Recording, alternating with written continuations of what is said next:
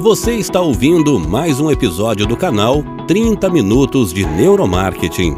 Queremos que você mergulhe com a gente no mundo da neurociência aplicada a negócios.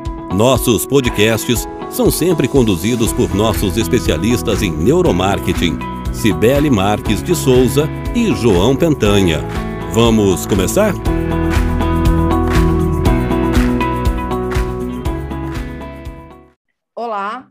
Sou a Cibele, sou diretora de marketing da Festas Brasil, uma empresa de pesquisa de neuromarketing online.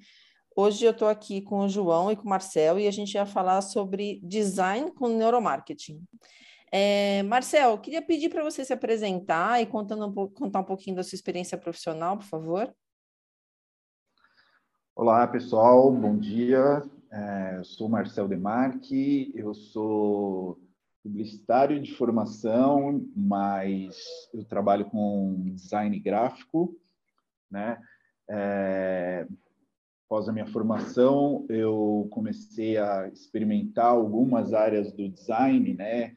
E coincidentemente comecei pela área de embalagens, né? Depois fui trabalhar é, em agências de publicidade, então, eu queria experimentar é, algumas experiências dentro da área de publicidade, né? E após essa passagem por algumas agências, né, eu acabei montando o DBD, que é o meu estúdio de design, né, onde o foco principal é o desenvolvimento de marcas e embalagens, né, é, que assim como eu falei lá no comecinho, foi a área que eu mais me identifiquei, foi a área que onde eu posso expressar melhor uh, o meu estilo, a minha linguagem, o meu modo de comunicar. E eu acho legal que essas outras experiências puderam agregar muito valor ao trabalho que eu desenvolvo no DBD.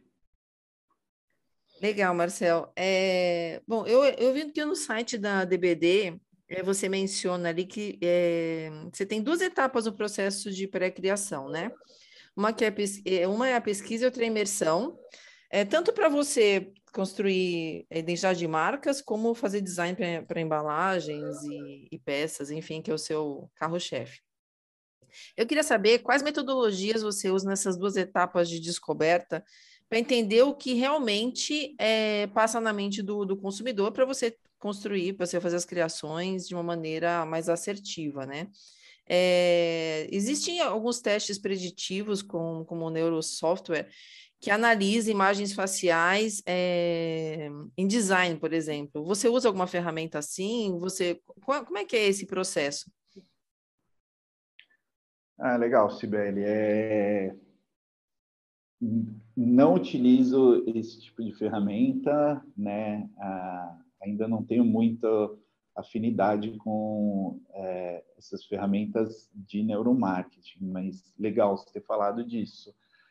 É, eu acho que entender a cabeça do consumidor é algo complexo mesmo, né? É, no estúdio, como eu falei, né, as minhas experiências é, me proporcionaram criar um, um, um processo de, de pesquisa e que vai pautar a criação, né? Eu tento não ir muito pela cabeça do consumidor, né? Eu acho que isso está muito mais ligado ao desenvolvimento de produto, né? Eu acho que a parte de marca embalagem a gente tem que olhar muito mais para dentro, né? Então, no caso das marcas, a gente tem que olhar para dentro das empresas e o que aquela marca quer expressar, né? Eu acho que do lado do consumidor eu busco enxergar sempre é, o, o anseio do consumidor, né? o que o consumidor busca ao se relacionar com aquela marca ou com aquele produto, no caso de embalagens. Né? Então, se a gente está trabalhando num projeto de embalagem, por exemplo, é, eu busco traduzir os valores daquele produto, traduzir os valores daquela empresa na hora de, de criar e imprimir um design e na hora de comunicar, entender né, o que, que aquele produto, qual necessidade aquele produto visa atender, se é uma necessidade primária, se é uma necessidade secundária, né? E o que realmente, quais são os, os argumentos, quais são os elementos que realmente pode convencer aquele consumidor a se relacionar com aquela marca ou se relacionar com aquele produto. Né? Então, é, o, o, eu acho que a resposta disso é olhar muito mais para dentro da marca, né? É, buscar verdades dentro da marca não se constrói é, isso é, criando storytelling, né? Um, algo que não é uma verdade dentro da marca. E aí, como eu falei, é muito mais pesquisa de tendências. Então, é, nesse sentido, a gente se espelha muito nas redes sociais, que eu acho que é onde os consumidores expressam muito mais suas vontades, eles realmente se sentem mais livres para falar. Entendi. Mas, de qualquer forma, é, mesmo que você esteja atendendo a, a necessidade da empresa, a empresa está tentando atender a necessidade do consumidor final, no, né, no final das contas. Porque o que interessa é para um, um, te falar como marketing é que a gente consiga vender o, o produto, afinal de contas, é, é isso que move a, a empresa e a economia, né? É, bom, você sabe, né, que a, a, criação, desde embalagem até campanha de marketing, ela pode ser envolvida baseada em neuromarketing.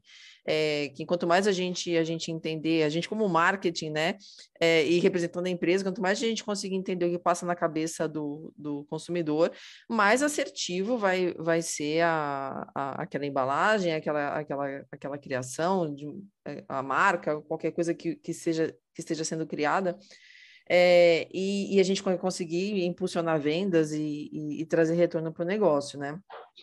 A gente, falando em, em, em, sistemas, a gente tem o sistema 1, que ele é, se aplica principalmente à, imagem e designs, que aí é onde a gente está tá focando hoje, é, mas a, as imagens e designs são irracionais, ou seja, a gente está falando do nosso, do nosso sistema reptiliano, então ela, ela não exige que nosso cérebro é, gere respostas lógicas, né?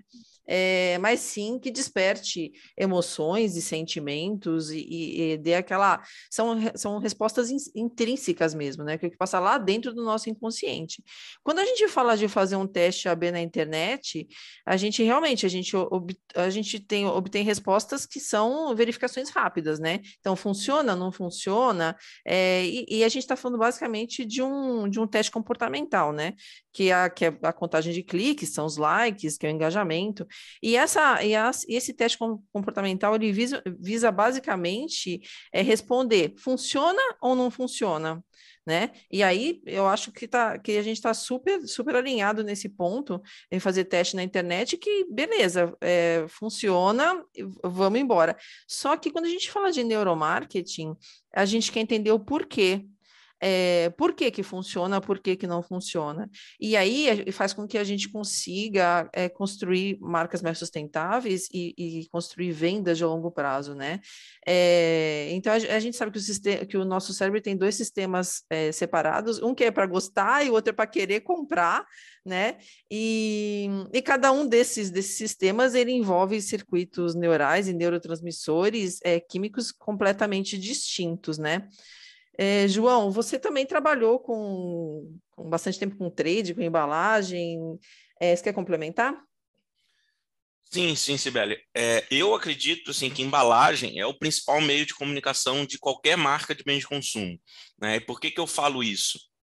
Apesar de não ser onde você aloca mais verba, né, de certa forma é subestimado né, o poder da embalagem, é, a embalagem é o único meio de comunicação né, que ele está presente em toda a jornada de consumo. Né? Desde o momento que, o, que aquele consumidor identifica que ele tem uma necessidade, ele lembra do que? Ele lembra da embalagem. Né? E aí ele vai pesquisar.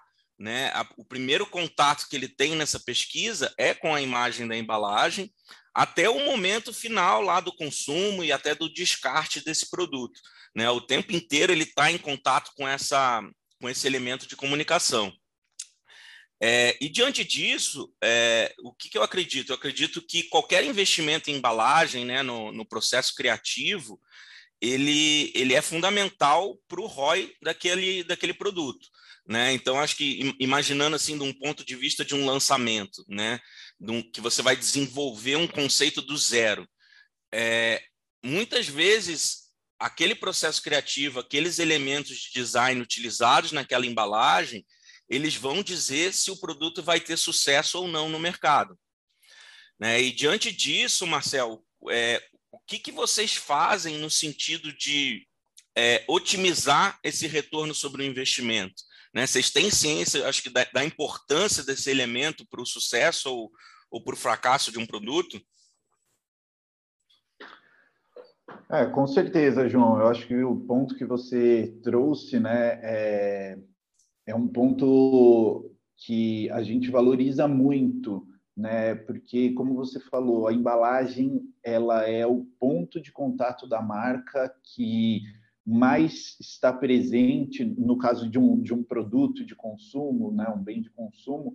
É, a embalagem ela está presente durante todo o processo ali, né? Desde a da identificação do, do produto é, até a experiência do consumo, né? E principalmente na hora do, do descarte. Hoje em dia a gente presta muita atenção nesse momento do descarte, né? E com relação ao, ao ROI, é, a gente observa muito é, justamente a, a, decisão do consumidor, né? Eu acho que o ponto é, que a, que a gente mais gasta tempo é na, no estudo de como que a gente vai trazer essa informação para o consumidor, porque eu falo que a gôndola é o maior teste que um produto pode passar aí no caso de um bem de consumo, né? Porque uh, o seu concorrente está do lado ali e você tem que passar a informação em um quarto de segundo, né? Então eu acho que uh, como vocês estão trazendo, o neuromarketing pode ajudar a entender muito melhor, é, como eu falei, além de identificar se o produto é de primeira necessidade ou de segunda necessidade, né, é, identificar uh, quais são os sistemas que, que são ativados no momento da, da compra desse produto né, e identificar quais elementos são os que vão ativar esses sistemas, né? E aí eu acho que a gente consegue atingir um nível de, de retorno muito maior.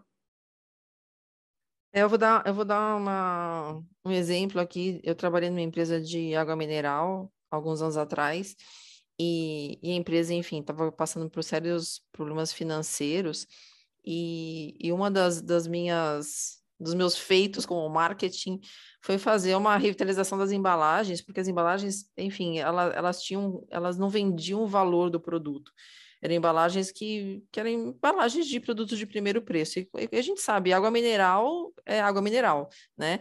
Tirando agora que eu tenho conhecimento de saber quando, quando, quando quimicamente quando é melhor ou pior, mas quando a gente vai no restaurante, eu sempre falava, a gente pede água mineral, né? Diferente você pedir o refrigerante A ou B, ou o suco A ou B, você pede água mineral, você não pede pela marca, né? Então é muito difícil é, você trazer um diferencial. E uma das, da, das, das, nossas questões era fazer com que a água mineral vendesse mais, na, que era que, enfim, a gente tinha uma margem de lucro bem boa. E, e realmente, assim, foi feita uma embalagem é, nova, com uma, com uma, que transmitia um valor incrível para o pro produto, e, pasmem, de um mês para o outro, a gente aumentou 40% as vendas. 40%. É óbvio que não era só a embalagem que, que hum, transmitia mais valor, mas no ponto de venda ela se destacava é, assim muito em relação às demais. E, e aí a gente conseguia, enfim, é, além de, de trazer mais valor e, e, o varejo todo, todo querer e, as pessoas, e, ser meio que um objeto de, de desejo, assim, porque a embalagem ficou muito legal, mas também no ponto de venda destacável. Então a gente conseguiu unir útil ao agradável e foi um case bem, bem interessante. Isso mostra que realmente, assim, quando a gente fala de embalagem, é, pode ser a, a diferença entre ter sucesso ou morrer, né? Se você é mais um no meio ali, principalmente da gôndola, né? Que nem o Marcelo estava falando, que você você está no meio ali do universo, e o João sabe muito bem disso quando a gente fala de trade, você está no universo de, de, cores e formatos, e você, se você não se destaca, você se perde ali e acabou, né? O consumidor passa com o carrinho, vai embora, se não pegou seu produto, já era, né? Até você ter uma outra oportunidade, pode demorar um pouco, né? E falando de, de neuromarketing para embalagem, agora, né, o, é, que a gente fala que é o neurodesign, né, que é o design de, de tudo de tudo que é criado de embalagem, de, de marca, de conceituação. É, bom, ele é capaz de, de explicar porque nosso cérebro responde melhor a um projeto do que ao outro, né? Na, na época eu, eu, não, eu não usei essa técnica para para validar essa embalagem, até porque a gente tinha, a gente tinha pressa necessidade de alavancar as vendas, né? Mas é basicamente a gente é, aplicar insights de neurociência e de psicologia para a criação de designs mais eficazes, né? Então, se eu, se eu, talvez se eu tivesse feito para essa embalagem, tivesse tido uma, uma, grata surpresa, porque deu certo no final das contas, só que eu corri esse risco, né? É, e a gente sabe que em, em diversas pesquisas de neuromarketing que, que são feitas com embalagens, é, foi provado que às vezes o consumidor estava prestando atenção em elementos que não interessavam, né? É, então, que não necessariamente era o que a empresa queria, queria vender, não necessariamente o que o marketing queria passar como, como mensagem, né? Então, existem adaptações e simplificações de layout que podem a, a, alterar essa percepção do, do consumidor para o lugar errado e trazer melhores retornos, né? É, aí, Marcel, o que eu queria saber é Várias escolas de design visam simplificar elementos gráficos e, enfim, e, e aplicar várias, várias técnicas que eu sei que, que vocês usam. E você tem algum case, alguns cases também, podem ser, pode ser mais que um, que mostre que às vezes que você mudou alguma coisa na embalagem e, e, e a empresa teve mais sucesso, ou que vocês notavelmente perceberam que os consumidores estavam prestando atenção em alguma coisa que não era relevante para a empresa e com a alteração teve maior resultado? É legal, Sibeli. É, até sobre esse assunto, né? Eu, eu venho de uma escola muito minimalista, né? Eu desde sempre é, busco trazer um design é, simples, né? Mas o que eu acho fundamental é encontrar o equilíbrio entre é, a simplificação e a personalidade, né? É, eu acho que é fundamental a gente imprimir os valores da empresa, mas desde que isso não seja um ruído na comunicação. Como você falou, é, às vezes o consumidor acaba notando algo que realmente a gente não quer, e principalmente no caso de embalagem, né? É, eu, eu acho que a gente corre, corre um risco de não, não comunicar dentro de, dessa fração de segundo que a gente tem, né? Porque, como eu falei na gôndola, uh, o tempo de decisão do consumidor é muito rápido, né? Uh, o que é interessante é que, assim, eu tenho um, uh, como você perguntou, alguns cases, mas eu queria trazer um case que uh, foi algo até simples, mas que a gente demorou um pouco é, para identificar o, o, problema, né?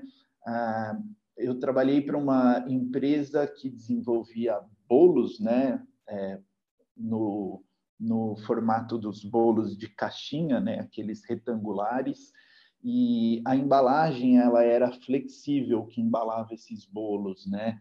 E a gente tinha a marcação do sabor muito próximo à lateral, à área da solda.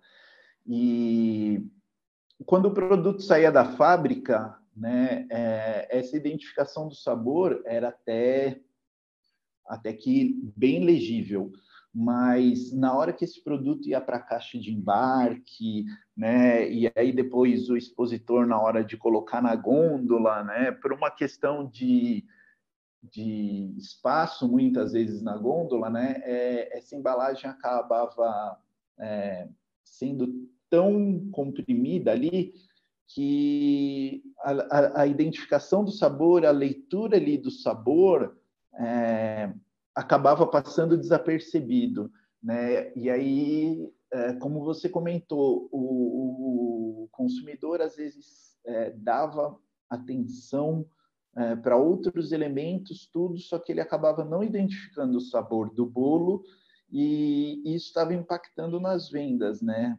Então, a, a gente fez alguns testes com o produto, tivemos que é, ir para focus group e ainda assim estava difícil identificar. Depois de a gente testar algumas experiências na prática, né, de ir no mercado, ter uma experiência de consumidor, aí a gente começou a perceber.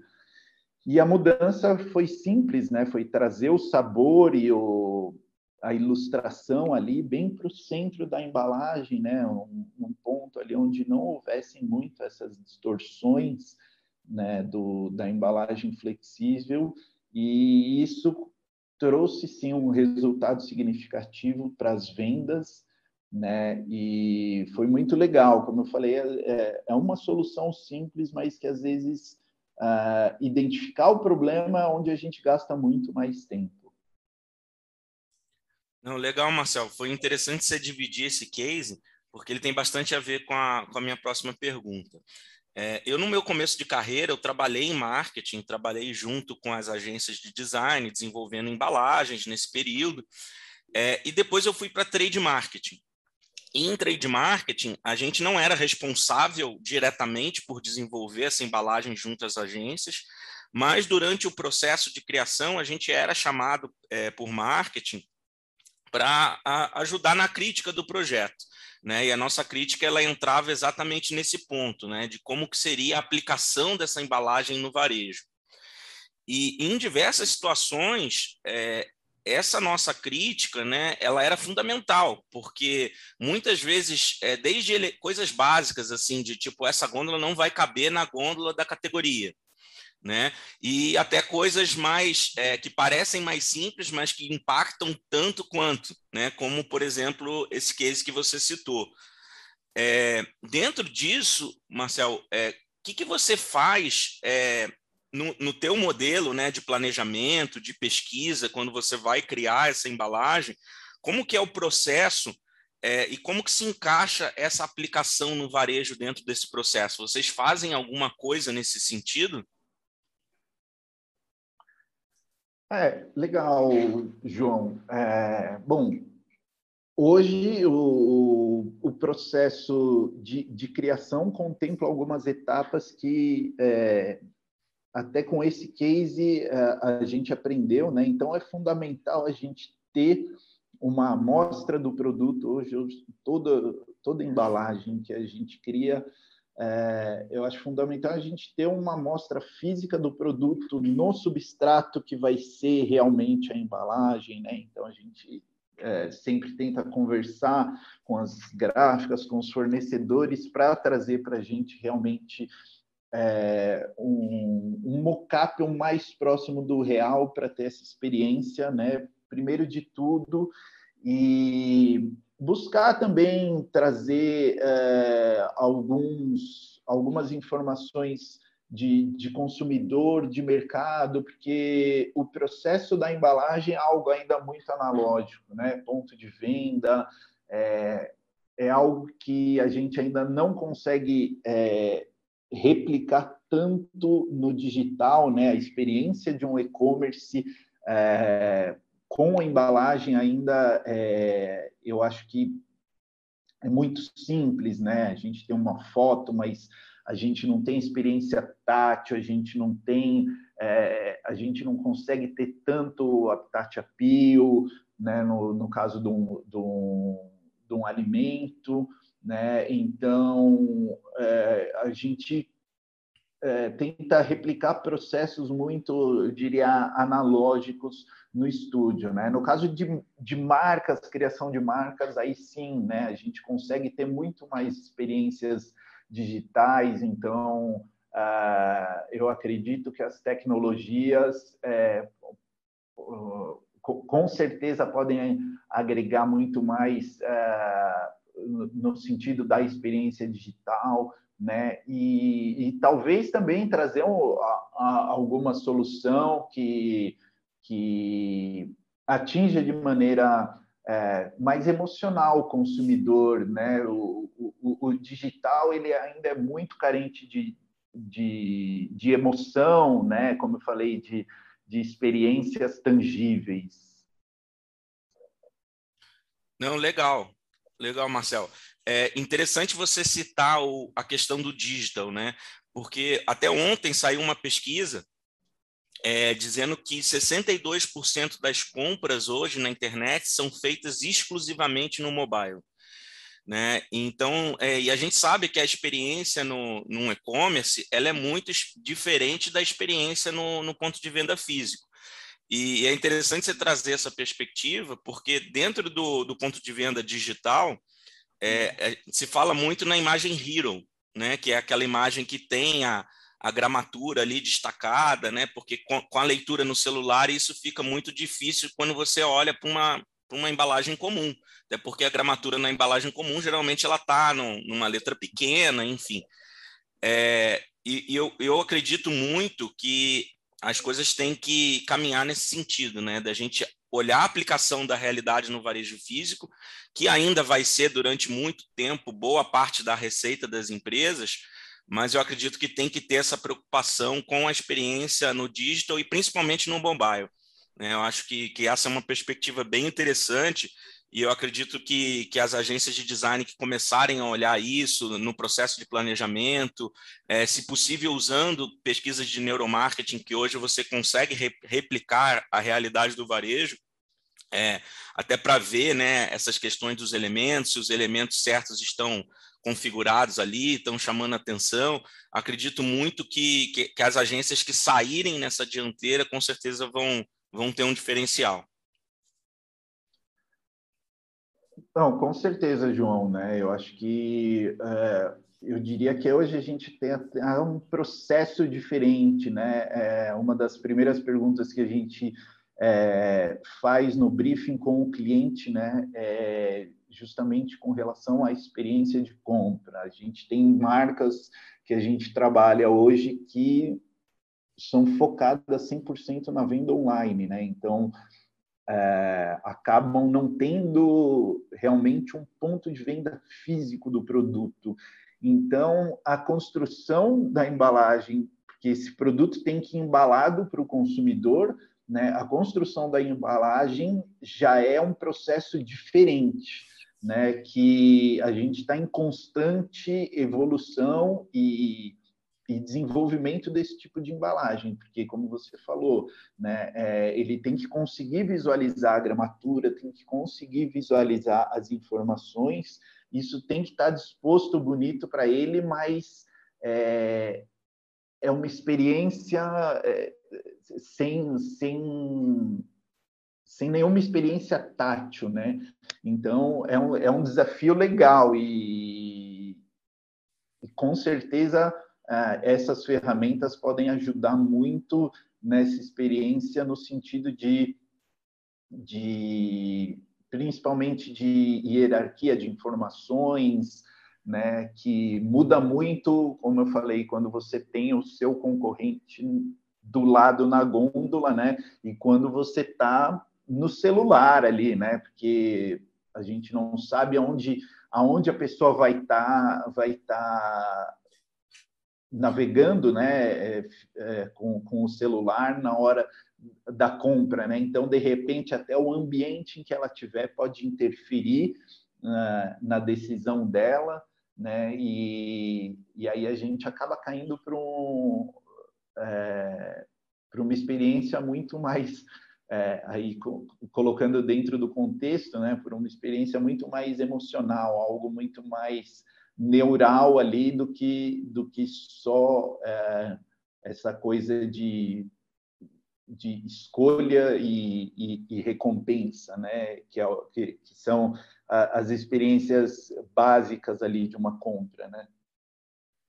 É, mas só para fechar, é quando a gente compra alguma coisa na internet, a gente muitas vezes não tem a experiência é, ali tátil e visual, mas quando a gente recebe o produto, é, a experiência de ter esse produto bem embalado, que você percebeu que ele tá, foi bem cuidado, é, isso faz, isso causa a recompra e, e, e, traz a fidelidade à marca. Então, é, é, a gente meio que inverte, né, quando a gente fala do mundo online.